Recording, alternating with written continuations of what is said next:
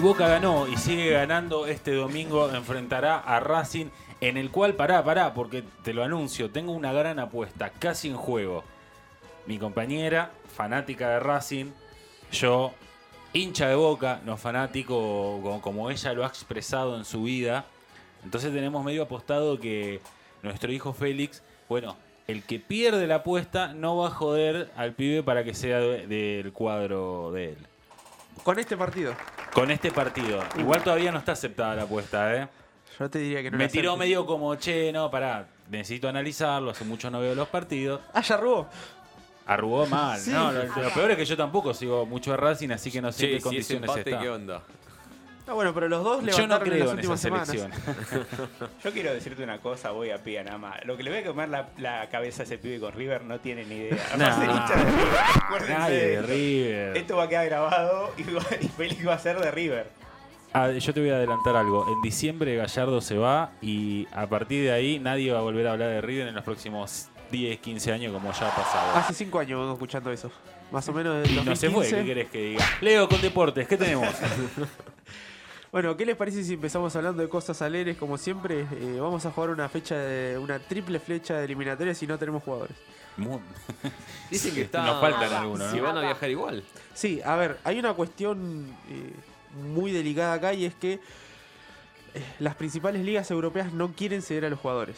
O sea, hoy todavía yo no puedo asegurar, ni creo que nadie pueda asegurar de que los jugadores van a venir. Sea, ya tendría que estar viajando este fin de semana porque el lunes tienen que, presentar eh, todo el tema de los testeos y demás porque el martes empiezan a, entrenar los, futbolistas de la selección. Ya pasó el año pasado que las, principales ligas no quisieron ceder a sus jugadores y se suspendió la fecha. Eso por este, por este caso. Ahora tenemos un triple partido y, y- y no dos. O sea, porque se va a recuperar la fecha contra Uruguay y Brasil que se suspendió. Pero de vuelta, como se considera Sudamérica una zona de riesgo, teniendo en cuenta que encima en Europa está todo abierto y, y hay países donde los casos son mayores que acá. Eh, de hecho, Argentina en este momento está pasando un buen momento, por decirlo de alguna manera, con 8.000 casos diarios. Eh, las principales ligas siguen sin querer ceder a los jugadores.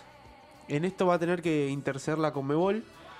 Hoy te diría que estamos 50-50, ¿eh? no, no estaría tan confiado en que, en que vayan a viajar y no tendríamos un, un equipo muy competitivo. Este, es un poco ¿Qué preocupante ligas esta son las que no, no están? La Premier, la Serie A y la Liga Española. Tenemos, eh, creo que son 20 jugadores los que son de esas ligas. Lo cual es un montón. O sea, no tenemos al arquero, Sí. no tenemos al 4, no tenemos la saga central. Eh, viene Messi y viene Di María porque están en Francia, pero, Sí. pero no tenemos mucho más. Francia no tuvo problema. Eh, Francia por ahora no se pronunció en contra. Igual es para todas las selecciones. Sí, Brasil sí, también pierde obviamente. Muchos jugadores. Pero Igual creo que Brasil otra te trae selección, lo que tiene en su país y te digo que es una selección bastante digna. Sí, pero le ganamos. creo que otras selecciones Tenía tienen- todo y le ganamos, perdón. Yo no me olvido de eso, che. ¿Eh? Otras selecciones por ahí tienen eh, jugadores más distribuidos. Creo que nosotros justo en estas últimas eliminatorias y en, en la Copa América y demás vinimos trayendo mucho de esas tres ligas. Este, con lo cual, mira, para repasar algunos nombres, si, si, de- si definitivamente no vienen, Emi Martínez, Cuti Romero, Lo Celso, Buendía, Montiel, Acuña, El Papu Gómez, Pesela, Guido Rodríguez, Foyt, Rulli, De Paul, Correa, el otro Correa, Joaquín Correa, Muso, Lautaro Martínez, Molina Lucero, Martínez Cuarta, Nico Domínguez, Paulo Dybala. A ver, son nombres de peso. Sí. Con lo cual, Sobre todo el otro Correa. Digo, son los nombres que terminan de son los nombres que terminan de componer el equipo eh, estructurado que, que ganó la Copa América, ¿no? Digo, sí, la- sí, sí, sí. A ver, sacando Messi, Paredes, no, no tenés muchos más jugadores de Di María. Eh, bueno, acá Armani fue el arquero titular hasta hace no mucho, lo puedes contar. Eh, encima tenía jugadores del fútbol local que ya se fueron. Podés convocar a algunos jugadores del fútbol brasilero como Nacho Fernández y Saracho, que la verdad que están jugando muy bien y hace tiempo, no ahora. Eh, pero está complicada la situación. Como dije, hoy está 50-50, se espera de que finalmente puedan terminar viajando. En esto tiene que interceder la Comebol, que, que hasta acá viene siendo bastante pasiva con, con las grandes ligas. Este, ojalá puedan viajar y tengamos esta fecha de eliminatorias, porque ya en el pasado se, eh, se, ha se han suspendido y el, el calendario cada vez hace más chico. claro. Cada vez tenemos menos, menos chances de, de, de poner fechas porque el- se viene el mundial, debes eh, partidos, la fecha de las eliminatorias eh, nuestras son largas, aparte la- las eliminatorias son de 18 partidos, hay otras federaciones que por ahí tienen 10 y, y se juegan en un calendario mucho más reducido, nosotros lo hacemos durante dos años y medio, entonces cuando empezás a atrasar, a atrasar, a atrasar, se te junta y después terminan los jugadores como está pasando en muchos casos en Europa, que te juegan 80 partidos en un año por todos los que no jugaron el año anterior. Complicado. Complicado. Y si les parece, vamos a- al tema que, que prometimos la semana pasada y que me parece, eh, eh, la verdad que muy interesante. Sobre todo traer al debate, acá no, no es tanto informativo, sino charlar un poco sobre, sobre nosotros como sociedad y cuando digo nosotros hablo del mundo y es la homosexualidad en el deporte. La semana pasada hablamos sobre otro tema polémico, sobre eh, las chicas trans y cómo muchos se quejan de, de las desventajas que traerían en, en- las ligas fe- femeninas. Bueno, en este caso no, no es una cuestión de desventaja, pero sí seguimos hablando sobre, sobre la discriminación que existe Eso te iba a preguntar, digo, acá no hay cuestiones eh, físicas. para nada. Para nada, para nada. Es solamente una cuestión de discriminación. Eh, vamos a empezar hablando de, de- un caso que, si quieren seguirlo hay un documental en Netflix que se llama Juegos Prohibidos, que está basado en la vida de Justin Fayanu, si lo digo mal que, que alguien me disculpe, que fue eh, el primer futbolista de, de una liga de elite, por decirlo de alguna manera, en declararse homosexual.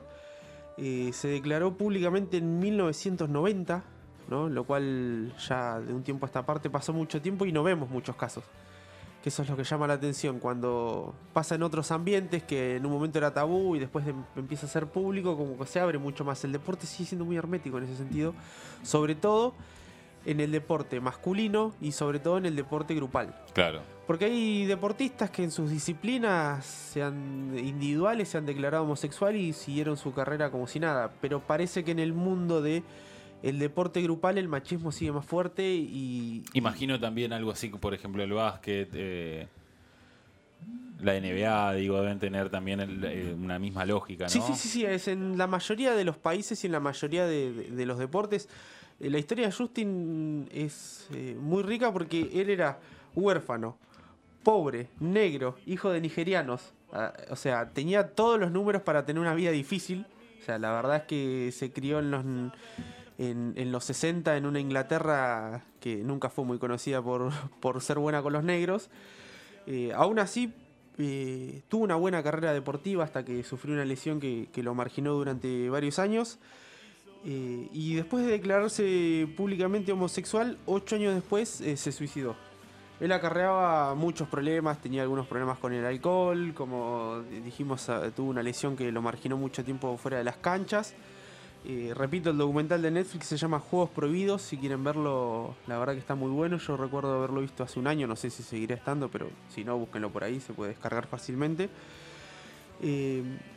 Y les voy a contar otros ejemplos para que vean que no es que es un caso aislado. Claro, no, no, pero siguen siendo casos aislados los que se declaran, eh, porque hoy estamos en, en el 2021 y ¿cuántos jugadores de, de la Liga Argentina puedes nombrarme abiertamente homosexuales?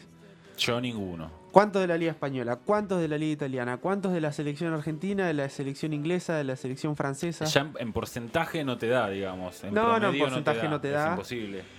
Eh, lo cual habla de lo difícil que lo pasan. Todos los casos que, estuve recolectando, vamos a hacerlo cortito. Por ejemplo, Gareth Thomas es un jugador eh, de rugby inglés muy conocido. Se declaró homosexual en el 2008. Él dijo que eh, tenía miedo de que lo maten.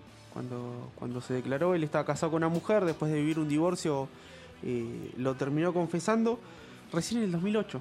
El primer rugbyer abiertamente homosexual. Bueno, el mundo de rugby, eh, lo dijimos, no es solamente muy cerrado acá, parece que es una cuestión eh, en muchos otros lugares. Por ejemplo, la, eh, la Federación Internacional de Rugby no acepta eh, personas transexuales en, en sus equipos. O sea, para que vean el nivel de cerradez que sigue existiendo hoy en el siglo XXI. Eh, Michael Sam en el 2014 fue el primer jugador de la NFL, del fútbol, Del fútbol americano, sí. en, en declararse homosexual, 2014. Sea, fíjate eh, las fechas. Orlando Cruz, boxeador puertorriqueño, el primero en declararse homosexual, 2012. Bueno, el boxeo no es un deporte grupal, pero sí es un deporte... eh, Muy identificado con la masculinidad, ¿no? Claro, exactamente, ¿no? Con, con el- lo macho. Sí. Este, 2012 recién. O sea, los deportes que existen hace 100, 150 años. Y, y aún así, cada deportista que se declaró, si bien le abrió la puerta a otros, no fue una cuestión masiva. Es lo que, lo que venimos diciendo recién.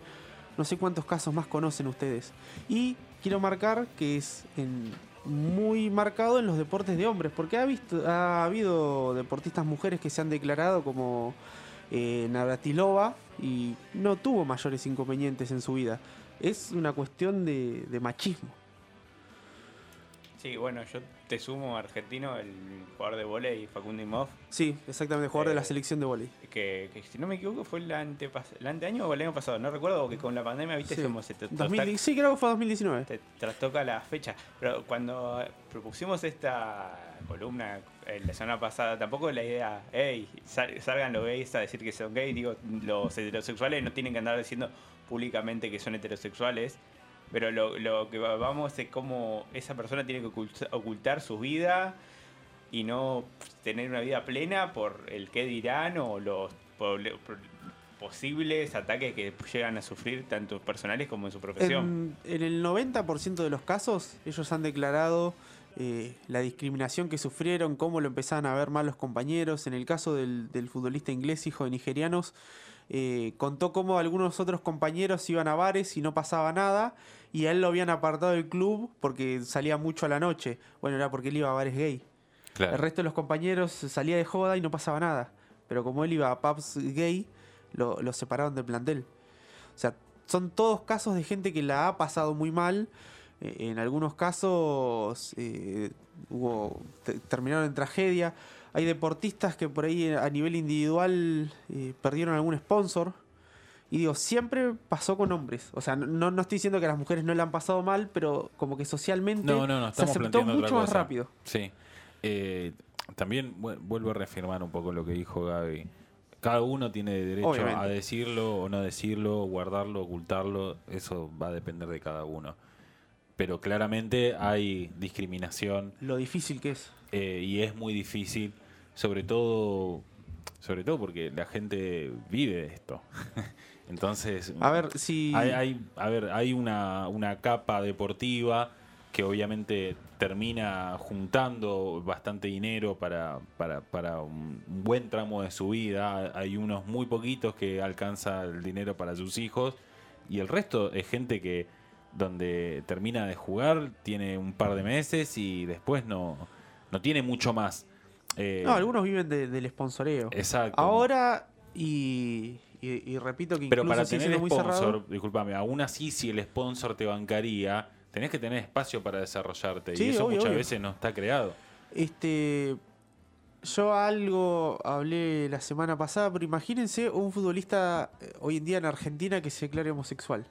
Hoy no hay público, pero imaginemos con la vuelta al público, que parece que ahora, si, si después lo tocamos, van a- va a volver el público de a poco a las canchas. Eh, imagínense lo que debe ser eh, eso, un infierno. Todas las hinchadas lo van a tener punto. Yo imagino que hay gente que no va a ver el partido para insultarlo. Hace unos meses leí una nota de, de Sebastián Domínguez, ex defensor de, de Newell, Vélez, eh, Estudiantes, que ahora está trabajando en ESPN, que él decía que lamentablemente el fútbol argentino no está preparado para que alguien se declare homosexual eh, por lo retrógrada que es la gente. El fútbol argentino no está preparado para, Para un montón de para cosas. un montón de cosas más, además. Te pones a analizar las canciones que se cantan. Son como- todas homofóbicas y racistas. Sí, pero más Eh, allá. Pero las canciones, Pero- nosotros la- las canciones, incluso te digo, pasan a un segundo plano. Nosotros- Nosotros naturalizamos que no pueda haber dos personas de distintos equipos, eh, que haya personas de distintos Hinchas. equipos en, en Sí, un- sí, en en- una cancha. Y lo tenemos recontra naturalizado. Y decimos, no, está todo bien. Y no es normal que tengas, que no puedas eh, poner un público visitante porque siempre hay muertos. Entonces estamos naturalizando cosas que no, no van. A, a lo que iba con esto, me acuerdo que leí la nota y lo primero que hice, que es algo que no hay que hacer, es entrar a los comentarios. Ay, qué veneno que tiran, eh. De los 75 comentarios que llegué a leer, 74 decían, y bueno, este debe ser puto también. O sea, básicamente. Sí, o sea, claro, hizo que es puto. y sí, claro, ¿cómo no va a decir? Este, el, el nivel de, de mente cerrada. eh, hace poco recuerdo que un futbolista, no me puedo acordar eh, quién fue, después de hacer un gol, eh, mostró la bandera del orgullo. Eh, Corexa le quiso, quiso mostrar, no sé si la mostró, quiso salir con un brazalete. Con un brazalete. No lo dejaron porque Hungría es un país gobernado por la ultraderecha conservadora que eh, Puso un par de leyes que no son muy amigables con los homosexuales y la Sí. comunidad LGTB y bueno. y bueno, no lo dejaron salir con la bandera. Sí, cuando metió el gol hizo el gestito del corazón. está, el gesto fue. es- Pero exactamente. además sí. vos dijiste, esta nota que decís, mencionás de Seba Domínguez, que el fútbol argentino no está preparado. Eh, la- en Alemania un jugador publicó un- una carta abierta reservando su nombre, diciendo que era homosexual, que no lo podía decir, todo su sufrimiento. Salió Manuel Neuer, el, Sí, el arquero, y capitán a bancarlo, y también fue, dijeron, ah, porque debe ser puto también. Sí, sí, de, de hecho Sí. se empezó Sí, a sí. hablar un montón sobre la sexualidad de Manuel Neuer, que él lo único que hizo fue apoyar a una persona que anónimamente, o sea, no- esa persona no se animó a decirlo, y el que salió a defenderlo sufrió un montón de ataques. O sea, imagínate si esa persona hubiese dado, hecho público su nombre. O sea, y decimos Alemania, primer mundo. Este, la cantidad de comentarios que se escuchan cuando te dicen no metamos la ideología de género en el fútbol, dejemos al deporte libre. O sea, el 90% de, de- las cosas que se escuchan en la cancha es puto. O sea, eh, lamentablemente pareciera que aún hoy en el siglo XXI y con tantas aperturas, eh, la homosexualidad en el deporte sigue siendo un tabú y sobre todo, repito, la homosexualidad en los deportes masculinos y de equipo. ¿no? Parece que un homosexual no puede compartir un vestuario con otras personas. No, no, eh, yo creo que también el- el- hay algo de, de- de que se termina potenciando en un grupo, en un... eh, en una, en una comunidad cerrada, como es un equipo, digo, que terminan conviviendo, que hay... Se termina eh, potenciando. Yo creo que el gran problema eh, siguen siendo eh, las hinchadas y la cuestión casi anónima que te da, como pasa en las redes sociales, en el fútbol y, en los deportes masivos. Uno termina siendo nadie, eh, termina siendo anónimo eh, en la cancha, en la hinchada, entonces te das la libertad de, de insultar, Claro, como las de- redes, de, sí. revolear cosas, de escupir, porque no estás identificado como individuo y creo que eso saca lo peor de cada uno. La verdad que me encantaría eh, vivir eh, no solamente en el deporte argentino, eh, sino en el deporte mundial, donde estas cosas sean más normales. Pero, pero no pasa, lamentablemente no pasa. Creo que, como dijimos, este, Habla- le mostré casos, son casi todos de este siglo. Y Claro. aún así no están Sí, naturalizados. sí, menos de 20 años. Hablando un poco de eso, eh, ¿qué novedades tenemos con respecto a la vuelta del fútbol con... ¿No es una, oportuni- una oportunidad de, de, de decir, bueno, vamos a, a empezar a, a tener un poco los partidos con un poco más de seguridad, público reducido, público con identificación, porque obviamente se va a tener que pedir el, el comprobante de que están vacunados, digo. En la es teoría- una oportunidad. Si vos paraste el fútbol, paraste las canchas, digo, si hay un momento para reiniciarlo, es este. Si vas a estar esperando reiniciarlo cuando tenés toda la gente metida dentro Igual de la hay tribuna, una, hay una verdad, hay una realidad sobre el actual momento del fútbol argentino. Hay mucha bronca acumulada en muchos equipos, hablando de San Lorenzo, y San Lorenzo sabemos que es el que, el, digamos, el presidente que se fue, digamos, Tinelli, es el que maneja el fútbol. Y si se vuelve gente a las canchas, va a ser un escándalo. También hay una verdad que se está ahorrando un montón de plata con el tema de los operativos, que es, es muy costoso abrir una cancha. Y va a estar complicado. Igual el operativo, lo- el operativo lo pagan igual y sigue siendo caro. Sí. Sí, o sea, hoy en ¿cuáles día son vos- las novedades que tenemos? Las novedades son que se, se va a permitir un 30% de la capacidad de, de las tribunas, Sí.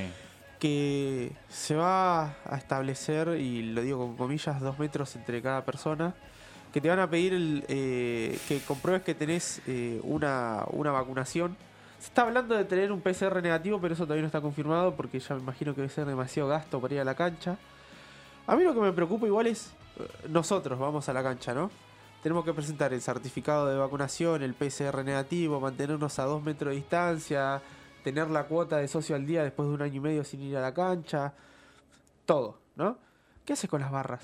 Y con los 400, 500 monos que entran por una sola puerta sin pagar entrada, a esos le vas a exigir el PCR, la, Por eso te digo, es- que es- mantengan es los dos metros de distancia.